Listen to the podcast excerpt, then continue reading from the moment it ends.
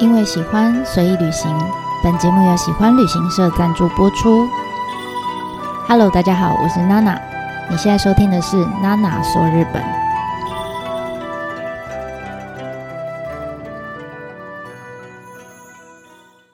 Hello，大家好，我是娜娜。在这一次的内容开始之前呢，我想要先补充一下，就是呃，上一次我们讲到函馆有一个星星形状的西式城堡。那那时候呢，我说，呃，它是全日本唯一的呃星星形状的城堡。但其实后来我发现还有一个，但我从来没有注意到的，在长野县的佐久市，人字旁的佐，久久远的久，佐久市这个地方，其实还有另外一座。居然还有另外一座比它还晚落成的星星形状的城堡，叫做龙冈城。那但是这个城堡它的规模呢，呃，相较就比较小，而且它保后来保存的也没有函馆五棱郭这么完整，所以相对就比较少有人注意到，所以我也没有注意到，真的很抱歉。那但是呃，希望把这个资讯补上给大家。那也希望大家如果以后有机会到这个地方的话，欢迎跟我分享。那这一次呢，我们就要接续呃上一集的内容，就是我们大概了解了哦，原来在明治维新之前，日本人对整个北海道的认知呢，根本就是一片的模糊哈，是一直到了外国人来了之后，诶，他们才开始觉得，嗯，好像应该要重视这一块地哈，就有点像是我不知道大家家里有没有兄弟哈，就。本来如果一碗饭放在你面前，你就觉得嗯还好，但如果有人要跟你抢这碗饭的时候，你就觉得嗯这碗饭一定很好吃，就会比较积极的去吃它。那我觉得北海道也是一一样类似这样的存在哈。那在这些外国人进来呃北海道之前，其实原本呢呃在道南的函馆这个地方，它本来就是呃所有本州的日本人进出北海道的一个非常重要的出入口。那外国人进来也不例外哈，就顺势也就把呃函馆当成了进进入北海道的一个玄关口，所以呃当时函馆 你现在去可能很难想象，可是在当时呢，大概一百多年前，函馆曾经是北海道最重最最最重要的政经中心，然后也是最重要的港口，甚至是当时北海道人口最多的第一个大城市，而且那个时候。全日本的人口还没有那么多哈，所以那个时候的函馆其实它甚至还排名到全日本前十大的都市里面。但我我相信，如果你去过函馆的话，你应该很难想象，就是你眼前这个小小的村落、小小的乡镇，居然曾经是呃前呃日本前十大的都市，居然也曾经是北海道第一大都市。所以接下来我们就想要看看说到底。在外国人进到韩馆之后呢，整个北海道发生了什么事情？为什么会呃有这样子的城市转移的现象发生？那当然还是要回到上一次我们的时间点。上一次外国人进来的时候，其实还没有明治维新，好，那个时候还算是江户幕府的末期最后几年，好，最后十几年。那其实，在最后这一段时间之内，之前我们在讲城系列的时候，稍微也有提到过。大家有兴趣的话，可以回去挖一下哈。那时候我们稍微提到过说，说其实，在幕府末期这段期间，整个日本呢，呃，到处是内乱不断。那主要呢，大致上可以分成两个派系哈。一个派系就是以明治天皇为头头的，叫做新的政府军。那他们的主张就是说，呃，原本的旧政府，也就是江户幕府啊，太腐败了哈。这虽然这二两百多年的和平盛世下来，哇，里面就是外表看起来没怎么样，但是里面都烂光光了，这样。所以我们要推翻你们，我们要成立新政府。那另外一边呢，当然就是旧政府了哈。旧政府呢，就是以呃江户幕府的将军为首。那当然，他们主张的就是维持原来的制度，然后誓死效忠将军这样哈。那这两方人马呢，就这样一路哈，从这个呃关京都打到关东，再打到东北，然后一路再扭打到北海道这样。那他们在这样一路打上来的过程呢，沿途就到处占据各式各样的城，然后也毁了不少城这样。那这一系列的战争，我们叫做戊辰战争。那戊辰战争呢，打到最后的最后，已经呃那个时候比较弱势的是旧的幕府军哈。那这一群人呢，就一路逃逃逃逃，已经逃到北海道，再逃就是俄罗斯了哈，所以已经没有地方可以去了。所以他们逃到北海道的时候，不意外，当然也是从函馆就进来北海道。所以那时候呢，他们就直接呃，把这个日本最北边的啊，也是当时最新的一座城叫五棱郭，就把它占据下来了。而且那时候他们不只是占领，哈，甚至呢，因为他们知道后面再再往北边，他们没地方逃了，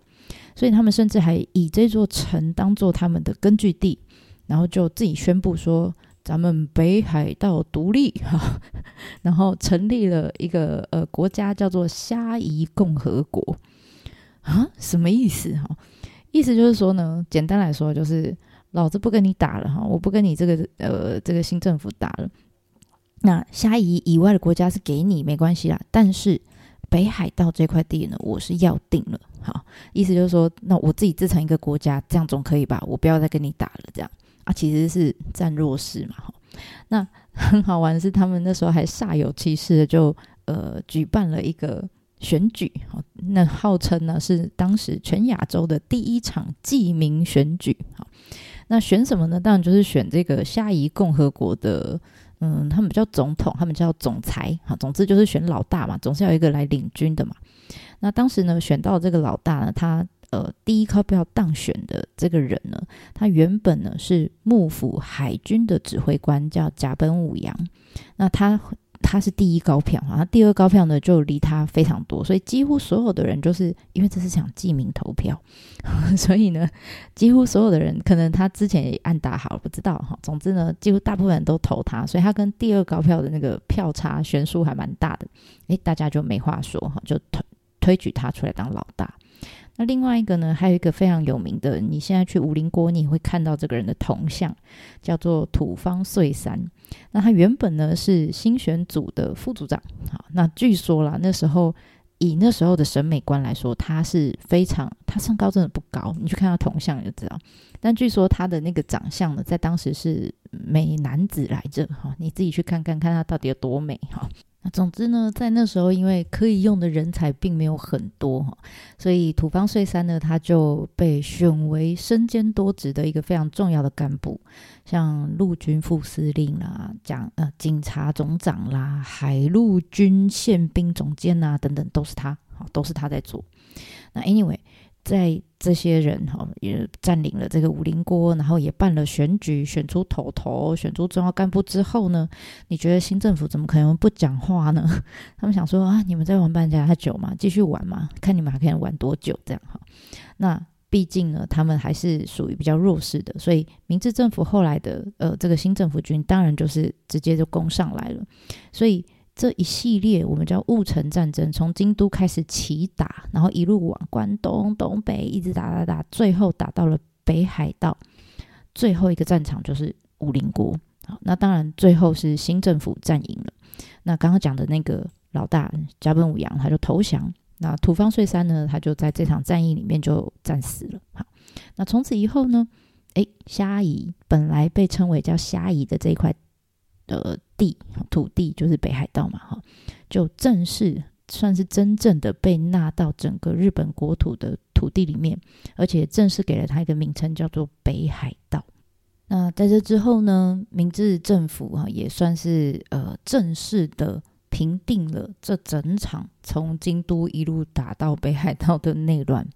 那从此以后，明治天皇就开始哎。开始大刀阔斧的推动他的明治维新，大家可能多多少少都有听过。那其实明治维新下面做了非常多的事情，好像什么废藩置县啊、四民平等啊，推动各式各样的呃工业发展啊、殖产兴业啊，制定宪法、制定学制、诶税收制度的改正、征兵制度的建立啊，还有诶推行西化活动啊，等等等等等啊，其实非常多。那简单来说，他们就是想要从各方各面来从头到脚彻底的帮整个日本做一个大改造。你会想说，你把它想象就是从头到脚重新帮他整形、洗澡洗干净、头发剪好、化好妆这样子的感觉。那从现在的角度来看，嗯，明治维新时期所推动的很多的政策里面，其实我觉得不一定所有的东西都是好棒棒哈，因为呃，真的有些政策产生蛮多的负面的效果，但。你也不可以否认，就是说这个政策的推动，哈，明治维新的推动，如果没有它的话，可能没有这段时间的这些这些呃努力的话，日本是不可能在这么短时间之内，哈，就从一个原本是完全不跟人家往来的一个呃封闭的小国，马上长大到几乎是可以跟西方列强平起平坐的大国。所以呃，明治维新常常我不一定在北海道，在其他地方我也常常会提到这一段呃这段时间的事情。那对北海道来说，当然影响也非常大。这段时间也刚好就是这块土地哈迅速呃发展。迅速变化的一个一段时期，当时明治政府他对这一块 超级远，然后又在北边，又是完全未知的新领地，其实他们算是充满了各种想象跟期待的。所以在他们正式把北海道纳入他们日本国土之后，他们就想说：好，那我们要开始呃好好的开垦这块地，所以他们就设置了一个行政机关，叫做开拓使，使节的使。那当然也要派呃长官呐、所以前前前后后呢派了呃总共三任的开拓使的长官。那在这几个开拓使长官的领导之下呢，就带了非常多的呃日本的移民，一批一批一批的把他们送到北海道去，然后在这里进行各式各样的开垦开发。那甚至当时有非常多的政策都影响到我们现在看到的这个北海道的模样。那具体来说呢，开拓使真这个行政机关真正存在的时间其实非常短，大概是从一呃西元一八六九年到一八八二年，大概只有十三年的期间。那但是这段期间之内呢，他们有一任的开拓使长官叫黑田青龙。那这个人呢，他提出了一个非常重要的，维持了十年的。十三年里面有十年都在执行这个计划，那当然前三年有一些预备的呃这个动作在，所以在他的提议之下，他就讲，他说他预计呢用一千万千万两的白银，花十年的时间来呃开拓整个北海道，所以他提出的这个计划叫做开拓史十年计划。你知道这一千万两白银大概现在可能没有办法想象，但是。以比例来说，大概就是当年明治政府的整个年度总预算大概四趴到五趴左右的这个占比的一个大工程。然后他们想要用十年的时间来改造整个北海道。我想这感觉，呃，可能就相当于我记得我小时候有听过那个在历史课本里面有学过，蒋经国先生不是有提出什么十大建设嘛？我觉得这应该是呃非常像的概念哈。那具体来说，到底这个开拓史十年计划有哪一些重要的措施呢？我大致上呃尝试的把它分成三个大项哈。那但是这一次可能时间的关系，我大概只能介介绍完第一项重要措施，其他后面两项我们就之后的内容再来慢慢讲。那呃总共哪三方面呢？第一个是他们呃。聘请了非常多的老外的顾问、跟专家、跟技师、学者等等，哈，来帮助他们打造，借用他们的呃这个专业来打造一个新的北海道。那他们当时这些顾问所提出来的建议，甚至是一些呃开发，完完全全就是影响到后来整个北海道发展的方向。好，所以这些老外顾问是非常重要的。那第二项非常重要的措呃措施呢，就是把呃整个北海道的大都市政经中心从原本的函馆一路往东北拉拉拉拉拉拉到了札幌，就是我们现在看到的全北海道人口最多的这个都市。那但是那个时候。札幌是一个还是一个鸟不生蛋的一个荒地哈，一块荒地，所以呃，如果没有这一段期间的这个政策决定的话，其实现在搞不好整个北海道首都都还是在函馆也说不定哈，所以这个部分算是一个蛮重要的，让整个北海道转弯的一个一个措施。那第三个非常重要的措施就是引入大量的移民到北海道来，因为当时北海道人还非常的少。那但是为了要进行开垦，所以需要非常大的人力。那所以那个时候呢，找了非常用尽很多方式，找了很多呃日本各地的居民，让他们来到北海道来。啊，进行开垦，然后进行他们的创业，甚至最好呢，就是最后可以定居在北海道。所以北海道现在可以有这么多人啊，甚至现在北海道道民的一些个性哈，其实都跟那一段时间有一些关系。这个我们之后呢，呃，会再跟大家做比较详细的介绍。那我们就先回到刚刚讲的第一个，就是我们说在开拓时计划下面，当时他们请了非常多的老外顾问来，呃，帮助他们做开发。哈，毕毕竟因为十年其实是非常短的时间，北海道这么大哈，所以要在这么短时间内开发这么广阔的一个区域，其实呃必须要提高它的效率才行。那那个时候的开拓使长官叫黑田庆隆嘛，他觉得光是靠日本当时现有的资源跟人才是绝对来不及的，好，他判断是来不及，所以当时他就派了呃留学生去外国。去学最新的科技、最新的技术。那当然更积极的是，一个是把人送出去学习，另外一个就是直接把外国人拉进来。所以当时他聘请聘请了很多的呃国外的专家跟学者来到日本。那有些可能是做产业顾问，有些是研究人员，有些是技师，有些当然到学校里面当教授等等等。那当时最有名的一个外国人，我们都说他叫北海道开拓之父哈。这个外国人他真的是从美国来的哈，他是一个美国人。那他原本呢是美国那个时候的农务局局长哈。那最后他就是在黑田金龙非常诚挚的邀请之下，就说拜托你一定要来当我们的顾问哈。那他真的我不知道是用高薪还是用什么方式，总之就把他挖来了。挖来北海道之后呢，哎，这个开普伦就开始呃视察美呃北海道各地，然后他真的在呃不管是都市规划、道路建设到各个产业、经济发展等等各式各样的策略，他都提出了不少的建议。那很多建议呢，真的都影响了后来呃的札幌，甚至是整个北海道日后的一个发展方向。譬如说呢，比较具体的，像我我们现在在北海道看到很多落农业的发展啦，农作物啊等等。其实当时开普伦来到北海道的时候，他就尝试到各个地方，那也尝尝试种植各式各样的不同的农作物哈。那当然后来就发现，哎，在北海道这样子的土壤条件跟气候环境之下，其实是不利于稻作的哈，稻米的种植。但是这是日本人比较熟悉的哈，那所以那个时候开普伦就说：“哎呀，你们不要再种稻，不要执迷于种稻，你们应该要怎么样开拓这个牧场，好，然后发展肉农业。所以现在很多牛奶，对不对？好，那当时呢，他也鼓励好民众说：你们不要种稻了，来，我们来种一些比较适合在寒带生长的农作物，譬如说小麦啊、洋葱啊、玉米啊、马铃薯啊等等。所以。薯条三兄弟要感谢他，对不对？好，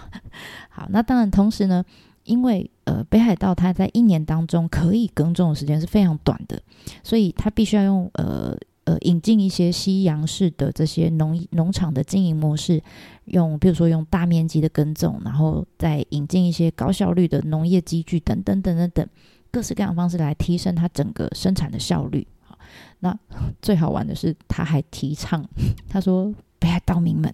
你们不要再吃米饭了，不要再吃寿司了，来，我们改吃面包。为什么呢？因为面包是小麦做的，你们这里适合种小麦。好，那当然，我觉得饮食文化这种东西，呃，它是生生怎么样，生殖在一个人的 DNA 里面，所以你要他就吃米的民族，突然叫他改吃面包，他可能没有那么容易改变哈。所以，甚至到了现在，你看北海道，哪怕他们是这么。不不适合种米的地方，他们甚至到现在都还在努力致力于这个土壤的改良。然后他们，你真的到北海道去，现在你还会发现，哎，他们有他们自己的品牌米，叫 Nana t i b o s 呃，中文翻成七星米吧，哈，还有 Yume 呃，Umebilica，。梦之美哈之类的哈，总之他们还是有自己的品牌米，然后告诉你说哇，你知道这真的很好吃这样哈，所以大家如果有到日本，可以去吃吃看他们的品牌米。那在鼓励种植小麦，呃，鼓励大家吃面包之外，他说没有没有没有，小麦不是只有拿来吃，大家不要想那么短浅哈。除了当粮食之外呢，小麦还可以拿来干嘛呢？可以拿来做酿造呃啤酒啊，就是他们叫麦酒，那个时候叫麦酒。然后还有 whisky，可以拿来当成 whisky 的原料。所以我相信大家现在去札幌，如果你是第一次去札幌的时候，通常都会去一个观光景点，叫做札幌啤酒博物馆，对不对？那其实这个呢，最一开始就是当时在这个开普勒的提议之下呢，创设的，叫做开拓史麦酒酿造所。好，那当然后来就变成民营的，叫做札幌啤酒。好，所以。如果那个时候没有他的提议，没有说要来做酿造厂的话，现在就不会有札幌啤酒，你就喝不到了哈。嗯，我们现在呢，另外，你如果真的到这个地方，我们现在可以在建筑物上面去看，呃，建筑物上也有，或者是这个品牌呃札幌啤酒的这个瓶罐上面，你都会看到一个星星形状的标志，又来了，又是星星哈。那这个标志是。什么来着呢？为什么要用这个星星的形状？其实这星星在呃札幌区地区里面常常哈，在很多的建筑物上都看得到。那这个 mark 呢，其实当初就是来自于北海道开拓史他们用的那个旗帜，那日文里面叫北辰旗。哈，所谓的北辰就是北极星啦。那据说呢，设计这个旗帜的人呢、就是呃，负责当时开船哈，将这些开拓使们哈运往北海道的一个船长。那你知道他是船长嘛？所以北极星对于这些船来说，哎，他是在海上永远指引方向的一个明灯，不会动的明灯。然后再加上，据说啦，他之前曾经是那个呃设计五棱郭的那个呃武田斐三郎啊，曾经是他的学生。那所以呢，有人就说，搞不好他在设计这个开拓史的这个旗的时候，灵感就是来自于他老师所设计的五棱郭啊。那 anyway 不不可考哈，这都是一个说法。那总之呢，呃，这个北极星的标志呢，它就象征着哇，开拓史当时这个无畏风雪、勇往前进、不屈不挠的这个精神。那后来。它在呃，不只是在旗帜上，其实它在很多跟开拓史有关的建筑物上，像我们刚刚讲这个啤酒厂，或者是你现在在札幌市区里面，如果有机会可以去到北海道厅的旧本厅舍、札幌石祭台，甚至是中岛公园里面有个叫风平馆的地方。哦，还有 这个是以前留下来的建筑，对不对？你在现代的建筑，像你去札幌车站，你在南口呃南口这一侧。你抬头看看，上面有一个大时钟，这个时钟上面没有写一二三四五，上面就是一堆的星星哈。所以记得下次如果来札幌的时候，诶，可以找找看你身旁哪里有出现这个星星。那当然，除此之外，稍微岔开一下，就是呃，我非常推荐大家到札幌啊，或者到北海道，不一定要札幌，到北海道，你一定要喝一下札幌啤酒出的呃这个品牌。呃，这个系列的啤酒叫做 Sapporo Classic。嗯，我到底是念英文还是念日文？Sapporo Classic。对不起，我不会念英文哈。那总之呢，这个这个啤酒为什么要推荐大家？是因为它真的就是北海道限定，北海道人好喜欢玩限定。那这一款啤酒就像呃，你去呃冲绳，大家都会去喝欧力永一样。那来到这边就是要喝 Sapporo Classic。那这对北海道的，就假设你今天在别的地方哈，不是在北海道，在别的地方遇到北海道人出生的人的话，你跟他拿一瓶给他，他会 非会非常感动。他说：“哇，这是家乡味哈。”那甚至有很多呃去北海道玩的日本人，好，这些日本人的观光客，他们都还会把这些啤酒。包成是可以回去送人的伴手礼的样子，好，所以就你只要买这个回去，大家就知道啊，你去过呃北海道，好，这是非常有名的伴手礼，这样我觉得蛮有趣的，好，好，我们扯远了，赶快拉回来，那其实呢。光靠着这个呃开拓史啊苦干蛮干也不是办法嘛哈，毕竟呢我们是要在十年之内完成开垦，那所以那时候呢开普伦他也提出了一个建议，他就说其实真正要长久的啊，即使这计划结束了，你要长久让北海道继续发展的话，其实你们应该要从教育着手，你们应该引进更先进、更科学的农业技术，然后教育更多更多的人才，才能持续的投入这样子后。后续的一个开拓的事业，那所以呢，当时他就安排了一个一样，跟他从他老乡过来，也是以美国来的一个呃农学家，叫做威廉史密斯克拉克，简称克拉克博士。哈，那这个克拉克非常的有名哈，当时呢，他被找来干嘛？他被找来担任札幌农学校的校长。札幌农学校其实就是现在北海道大学的前身了哈。那这个克拉克做了呃很多事情，可能大家都不知道。那总之，反正大家就是教英文、教植物学、教动物学，巴拉巴拉巴拉哈。因为他真的来的时间非常短哈，所以。具体内容呢，我就不深究了哈。那总之呢，在札幌待不到一年的时间，哎，他就离开了。那他做了什么事情，大家不清楚，但是大家都永远都记得，他其实在离开的时候讲了一句名言，叫做“我要讲英文了”，叫做 “Boys, be ambitious, be ambitious”。诶，翻成中文就是“少年呢，要胸怀大志啊”。哈，我应该发音还算标准吧？哈。那这一句话真的从他离开之后一直流传到现在，甚至他们有时候开玩笑的时候都会突然这样，就手比着对方，然后就说 “Boys, be ambitious”。好，那所以你知道他的铜像哈，其实比呃我们前面一直讲的开普伦哈开拓史之父还要有名哦。我记得我当年第一次到札幌的时候，我也是特别跑到了一个地方，叫做杨之丘展望台。那、为什么要跑去那里呢？就是据说那边有一尊很有名的铜像，那是我第一次看到克拉克。那这个杨之丘的展望台，它就在呃札幌东南边的一个小山坡上。那据说呢，呃，在一九七零年代的时候。其实本来这个克拉克的铜像是放在北海道大学的校园里面的，但是因为那个时候太多观光客想要来看他了，所以呃巴士全部都开到学校里面，然后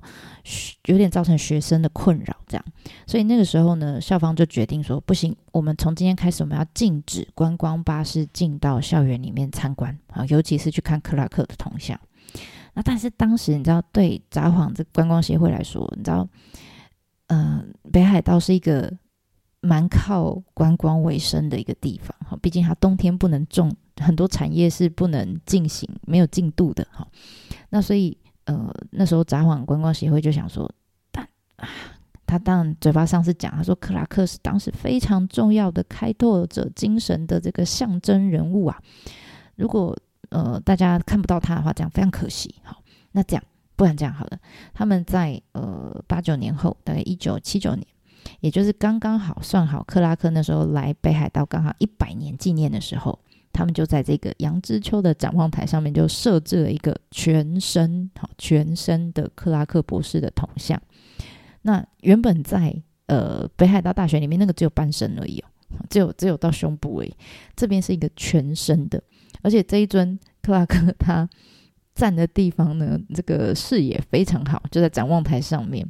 而且呢，他还单手哈，就是举起他的手，然后高举着指着远方，就一边搭配着自己的名言，这样下面还把他的那个名言写出来，就整个就更有感觉哈。那果然在这样子的策略底下，哎，成功吸引了非常多观光客的呃这个目光，大家都特别想要来这边呃模仿他的姿势，然后跟他合照一张，而且。因为这边叫杨之丘嘛，所以大家合照完之后呢，就可以到旁边的牧场看看羊，然后呢，看完羊以后呢，再进到旁边的成吉思汗餐厅吃吃羊，哈，就一边看羊羊一边吃羊羊。我觉得这个这个观光景点还蛮特别的。好，如果你还没去过，你是第一次去到札幌的话，哎，推荐你可以来走一走。好啦，那我们这一次的分享内容就先说到这边哈。那呃之后呢，再来跟大家继续讲。到底呃，这个十年千万两的这个开拓史计划，还有什么样具体的内容影响了整个北海道后续的发展呢？那我们就下次见啦，ではまたね。